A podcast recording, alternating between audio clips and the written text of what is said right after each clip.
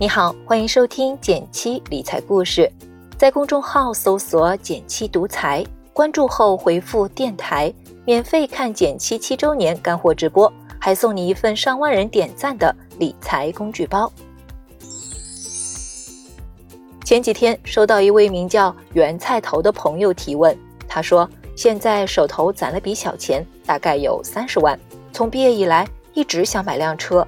和几个好朋友也做了自驾出去玩的计划，但最近感觉身边买房的朋友越来越多，又有点犹豫了，不知道是不是应该先付个首付，但钱一花出去，估计买车又悬了，毕竟是我多年的梦想，不知道减七对这个事情怎么看呢？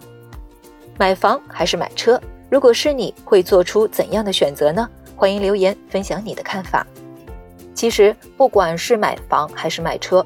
都不是个小决策，因为不太清楚原菜头现在的年龄阶段，还有对生活的规划，在这里做一些简单的分析，也供你参考。首先想说的是，买房和买车是两种截然不同的财务决策。买车更偏向消费决策，车属于消费品，新车到手就是贬值的开始。而且很多人在买车的时候是没有考虑车的日常维护成本的，洗车、加油和保养等等。这也是一笔新开支，而且不是笔小数目。而买房更偏向资产投入决策，房子是固定资产，如果选择得当，不仅不会贬值，还会升值。纯从财务的角度看，买房的优先级是高于买车的。但是真实世界里，永远有很多非数字化的考虑因素。在经济学里，有个概念叫做效用，简单理解为一项决策带给你的满意度。资产升值会带来效用，能够自驾出行，扩大自己的生活版图，也会带来效用的提升。从这个角度看，你可能要问问自己：买房或者买车，哪一项对你的生活带来的效用更大？不管身边的人怎么说，能够决定你生活的人只有你自己。不过，我想提醒一件事：当你在评估一个重大决策的效用时，尽量拉长时间周期去看。什么意思呢？很多时候，我们做决策更偏重当下的效用。比如，在当下，我觉得吃块蛋糕对我的效用特别高，但总会在吃完之后感到一阵空虚，甚至后悔起来，觉得热量太高，之前的运动都白瞎了。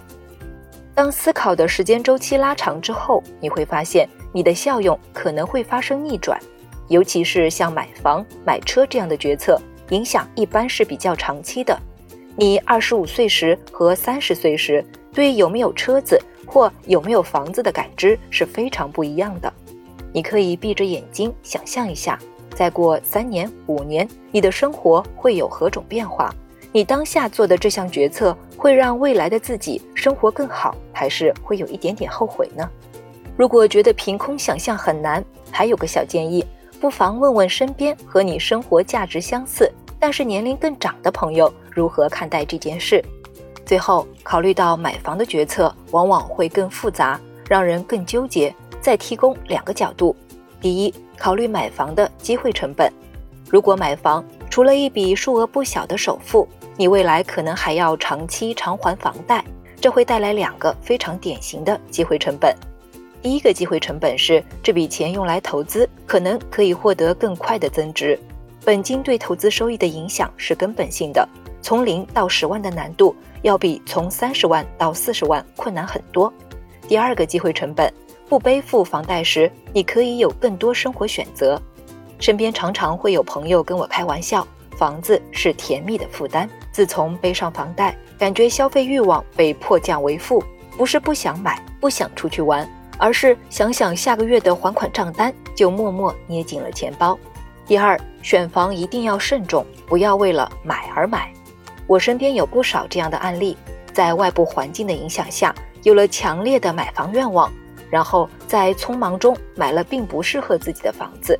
比如在一线工作，因为买不起当地的房子，匆匆忙忙买了套老家的房子，心里想暂时给钱保值。但过了段时间，发现老家的房子不涨反跌，现在房子已经告别普涨时代。进入了个股时代，现在房子已经告别普涨时代，进入了个股时代。挑好房的难度不亚于挑好股。当你的买房需求还不明确时，不妨等一等，不要着急出手，不然很可能是买了个后悔。如果你喜欢今天的分享，记得帮我点个赞，给个鼓励。好了，今天就到这里了。最后再提醒一下，微信搜索并关注“减七独裁，记得回复“电台”，你真的会变有钱哦。